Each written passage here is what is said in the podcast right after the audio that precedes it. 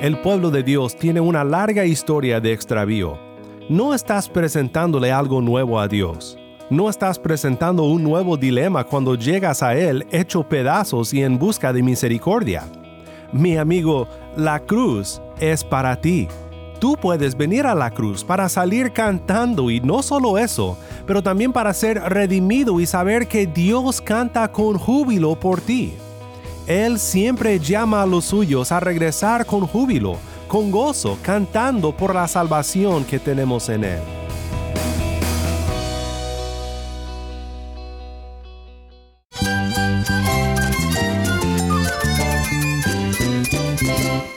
Cristo es la esperanza. Cristo es mi Señor y mi Salvador. Cristo ha transformado mi vida. Cristo es la viña. Separado de Él, nada puedes hacer. Cristo es el camino, la verdad y la vida. Jesús es mi todo. El único descanso, la única paz verdadera es con Jesucristo. Estás escuchando a El Faro de Redención, Cristo desde toda la Biblia para toda Cuba y para todo el mundo.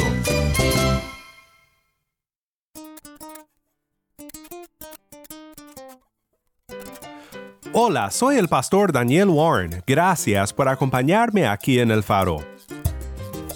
Estamos en una serie estudiando algunas doxologías del Nuevo Testamento. Y hoy damos continuación a nuestro estudio de la doxología al final de la carta de Judas. Una carta olvidada por muchos, pero importante para nuestra fe. Y espero que esto quede muy claro al final de nuestro tiempo estudiando Judas 24 al 25. Si tienes una Biblia, busca el pasaje ahora y quédate conmigo para ver a Cristo en su palabra. El faro de redención comienza con Martín Manchego solo en Cristo.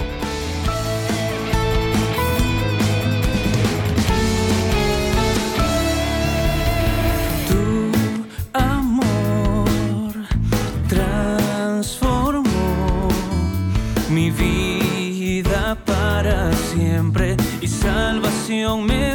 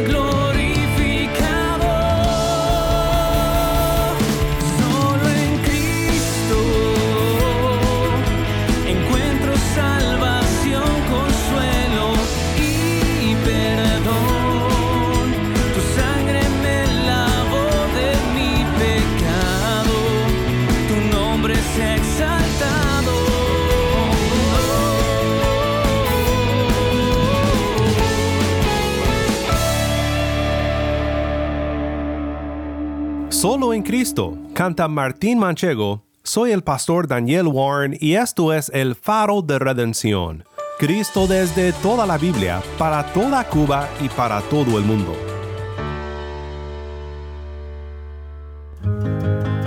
Pues ayer comenzamos nuestro estudio de una doxología que encontramos al final de Judas 24 y 25. Si te perdiste del episodio anterior, puedes escucharlo en nuestra página web, elfaroderedención.org o en donde sea que escuchas tus podcasts.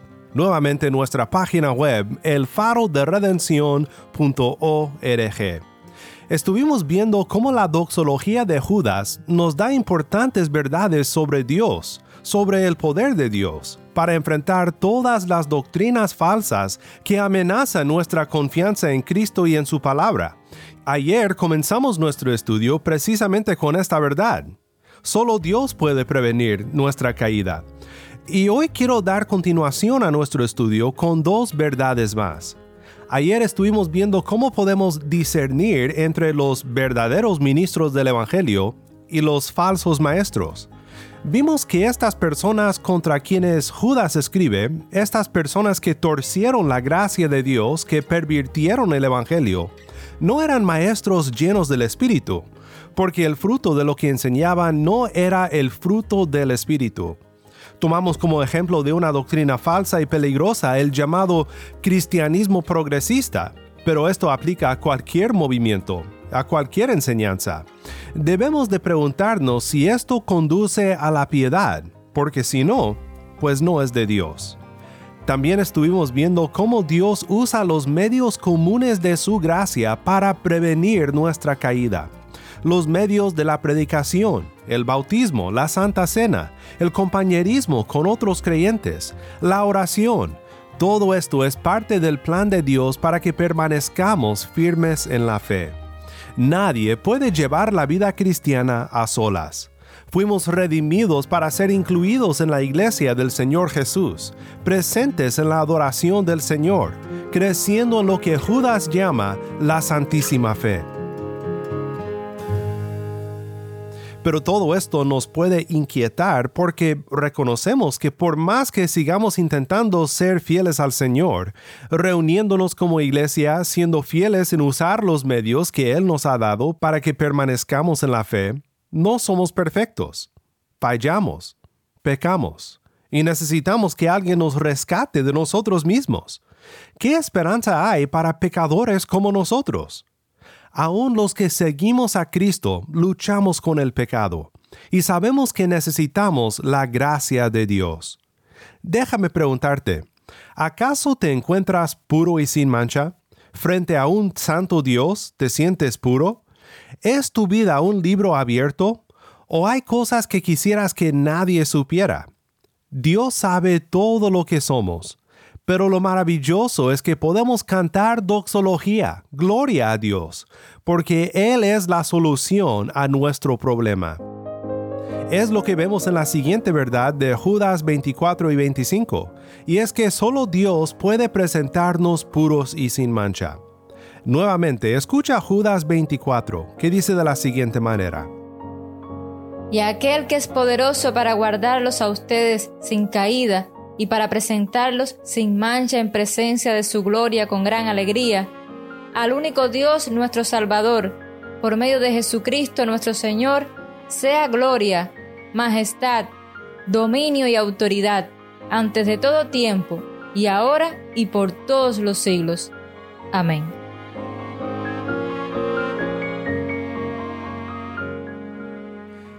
Si la primera verdad que vimos sobre el poder de Dios para prevenir nuestra caída habla de la necesidad de comenzar en la fe y de utilizar los medios de la gracia que Dios ha designado, los medios por los cuales previene nuestra caída, pues hay mucha esperanza en esta segunda verdad que nos dice que solo Él puede presentarnos sin mancha.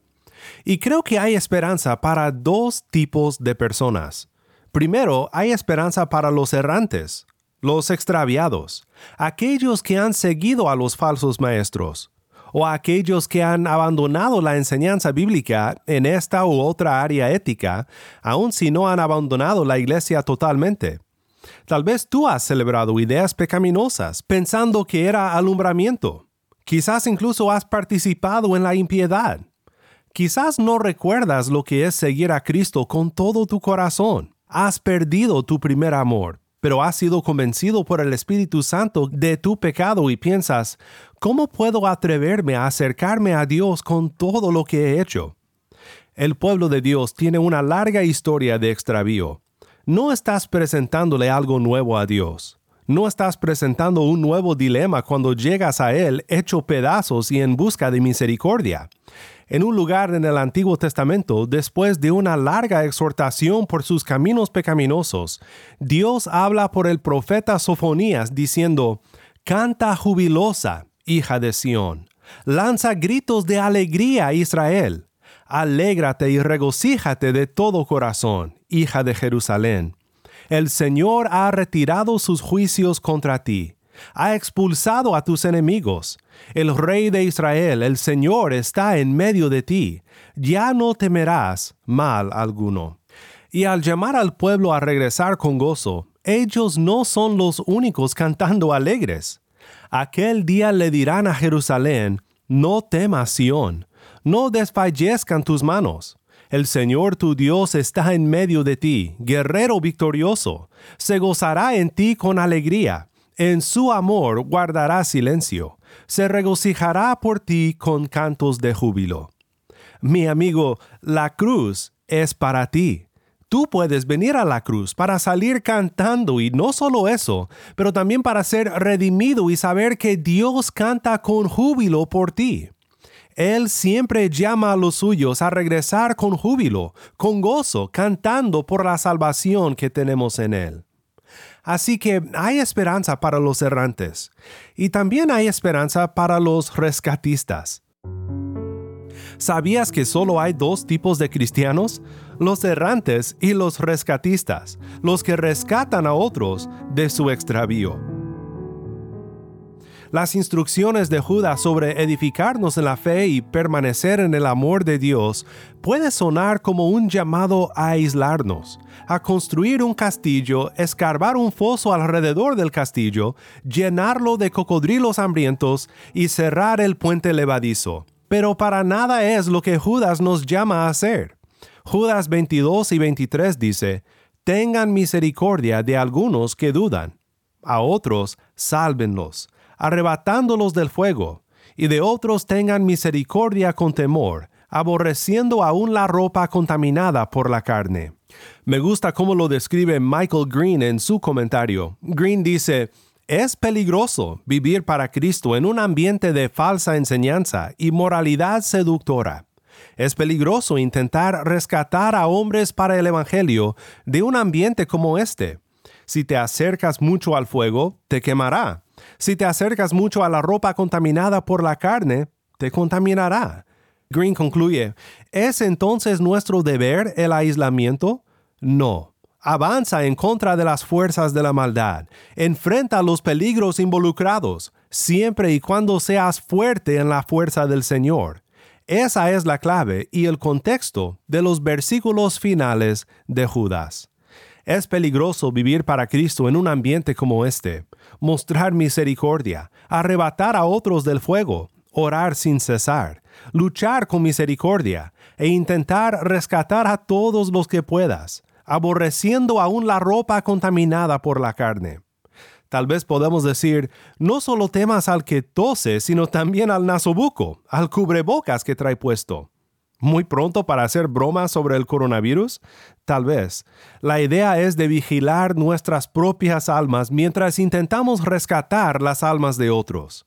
Gálatas 6.1. Hermanos, aun si alguien es sorprendido en alguna falta, ustedes que son espirituales, restáurenlo en un espíritu de mansedumbre, mirándote a ti mismo, no sea que tú también seas tentado. Normalmente cuando nos llaman a defender la fe, nos enorgullecemos. Estamos listos para gritar palabras de condenación. Y obviamente hay momentos en los que necesitamos exhortar en los términos más fuertes posibles, como lo hace Judas en su carta. Pero creo que hay una escasez de misericordia en nuestro día, en nuestras relaciones, en nuestras conversaciones con otros. Necesitamos más de Judas 22. Tengan misericordia de algunos que dudan. Gracia, paciencia, entendimiento, respuestas claras y amenas de la palabra de Dios. Gritar y atacar y descartar no son maneras sabias para rescatar a tu hijo o a tu esposo o a tu colega que lucha con todas estas cosas. Solo podemos orar para que Dios nos dé el sentido común, o mejor dicho, el sentido espiritual para reconocer la diferencia entre un lobo rapaz en la iglesia al que se le necesita llamar la atención públicamente, y entre un débil cristiano con dudas que necesita rescate con cariño y misericordia. Esto significa que tendremos conversaciones incómodas, requiere que nos mantengamos en el amor de Dios, que vigilemos nuestras almas mientras escuchamos los argumentos de otros para intentar responder con la verdad. Tal vez tengamos miedo de ser llevados con la corriente del día si nos metemos a esta corriente para rescatar a nuestro amigo que se ahoga en aquellas aguas. Es demasiado para hacer en nuestras propias fuerzas, pero gracias a Dios no somos abandonados a nuestras propias fuerzas. La doxología de Judas nos anima con esta descripción del poder de Dios. Solo Dios puede prevenir nuestra caída y solo Dios puede presentarnos sin mancha. Esta palabra sin mancha es una palabra sacrificial, como un cordero puro y sin mancha. Recuerda que un cordero sin mancha era necesario para hacer expiación de los pecados. Así de puros Dios puede presentarnos en el día final. Y solo hay una razón por la cual podemos llenarnos de esperanza de ser hallados sin mancha alguna delante de Dios en el día final. Y esta razón es Jesús. Esto nos lleva al tercero y último punto, una descripción alentadora del poder de Dios. Solo Dios tiene el poder para salvarnos. Al único Dios, nuestro Salvador, por medio de Jesucristo nuestro Señor, sea gloria majestad, dominio y autoridad, antes de todo tiempo, y ahora y por todos los siglos. Amén. ¿Y qué lugar tan precioso para concluir? Algunos han preguntado que si esta doxología, esta palabra de gloria a Dios, está dirigida al Padre o a Jesús.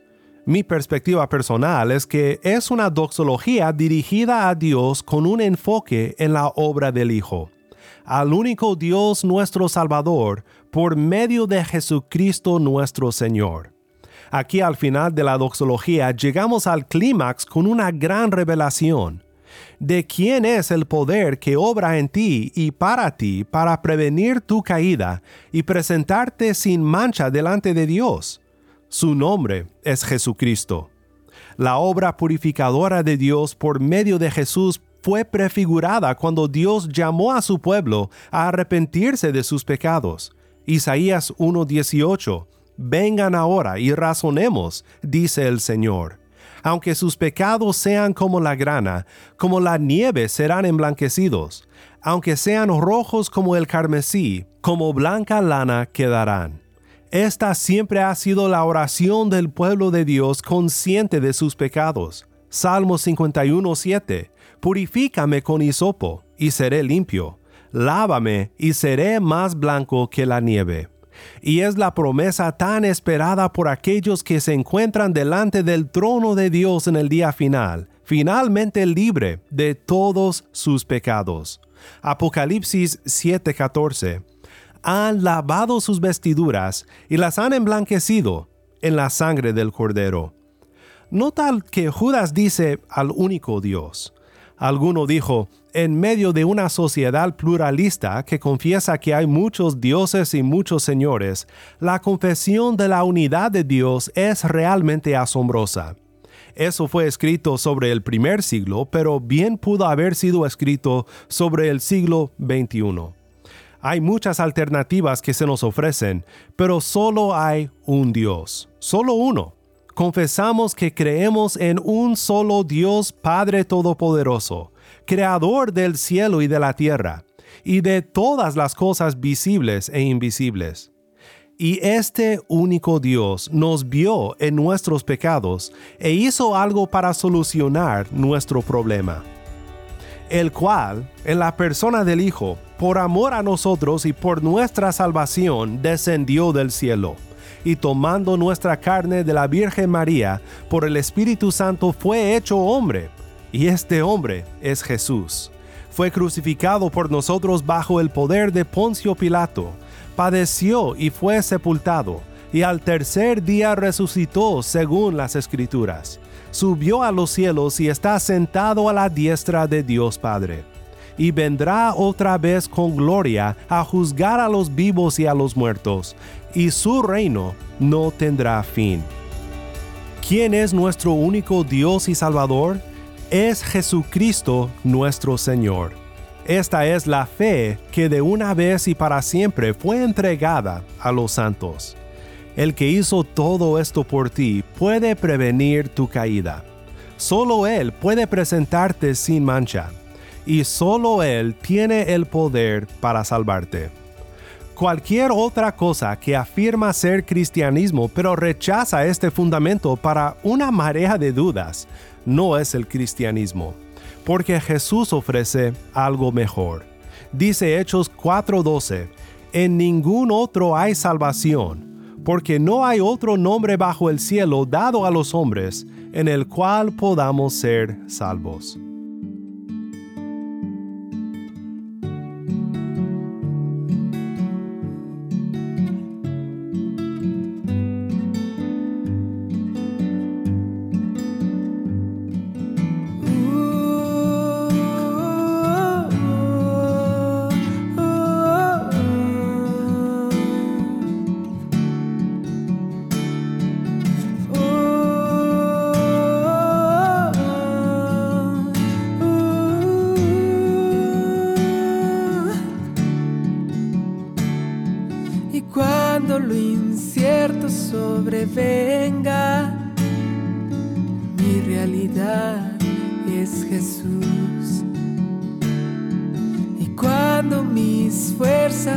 Fuerzas desfallezcan, mi confianza está en Jesús. Y cada día quiero más y más de ti. La plenitud está en Jesús. Cada día quiero más y más de ti. La plenitud está en Jesús.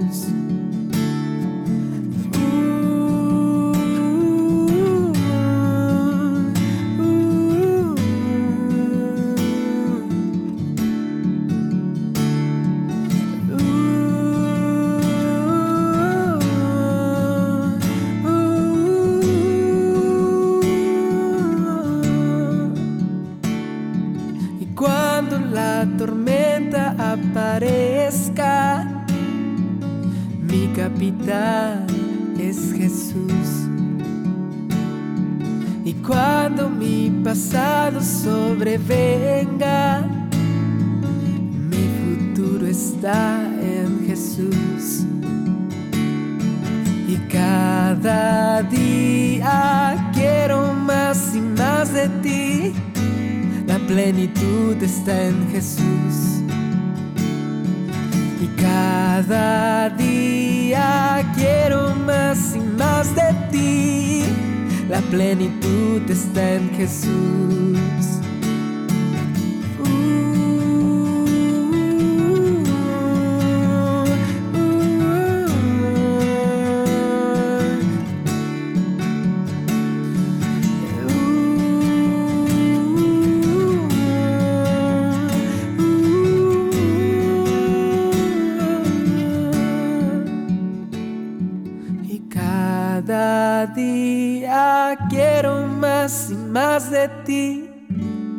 Plenitud está en Jesús. Y cada día quiero más y más de ti. La plenitud está en Jesús. Y cada día quiero más y más de ti. La plenitud está en Jesús. Y cada día La plenitud está en Jesús.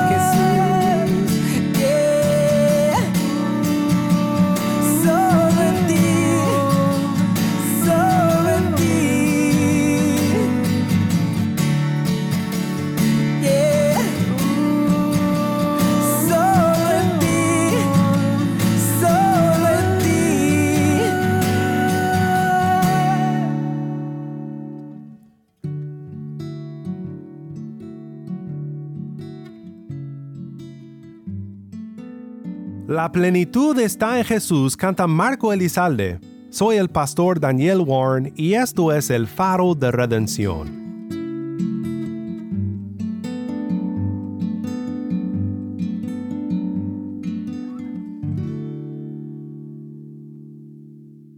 Oremos juntos para terminar.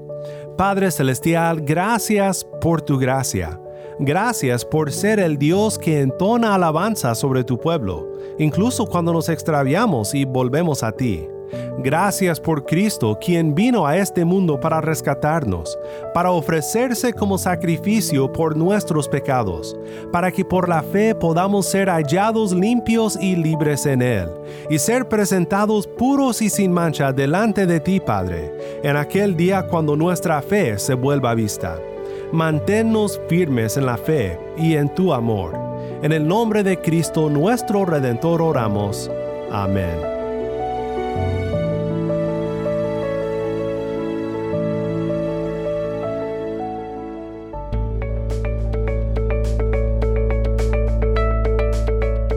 Si estás en sintonía fuera de Cuba y deseas seguir escuchando contenido cubano como este, ora por nosotros y considera unirte con nosotros financieramente para seguir proveyendo este espacio para la voz del pueblo de Dios en Cuba. Para más información sobre el faro y sobre cómo puedes ayudar, visita nuestra página web elfaroderedencion.org. Nuevamente nuestra página web elfaroderedencion.org. ¿Tienes una historia que contarnos sobre cómo el faro de redención está impactando tu vida? Mándanos un correo electrónico a ministerio arroba elfaroderedencion.org ministerio arroba elfaroderedencion.org o si te es más fácil, puedes enviarnos un mensaje en WhatsApp. Nuestro número es 1-786-373-4880. Nuevamente nuestro número de WhatsApp 1-786-373-4880. Y no olvides buscar el perfil del Faro de Redención en Facebook, Instagram y Twitter donde encontrarás diariamente más recursos para animarte en tu fe.